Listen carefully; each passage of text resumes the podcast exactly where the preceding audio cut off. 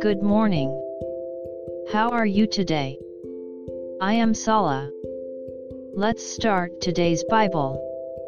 Today's Bible verse is John 11 25 26. I'll read. Jesus said to her, I am the resurrection and the life. Those who believe in me will live. Even though they die, and those who live and believe in me will never die. Do you believe this? Amen. After the rain of hardships, there comes the rainbow of the promise as the power of resurrection is given after the death on the cross. God is the one who is good. So, hardships will not end as hardships, and despair not as despair. There will appear the rainbow of the promise right in front of you definitely after them. May you live in the abundant blessings of God today, too. God bless you.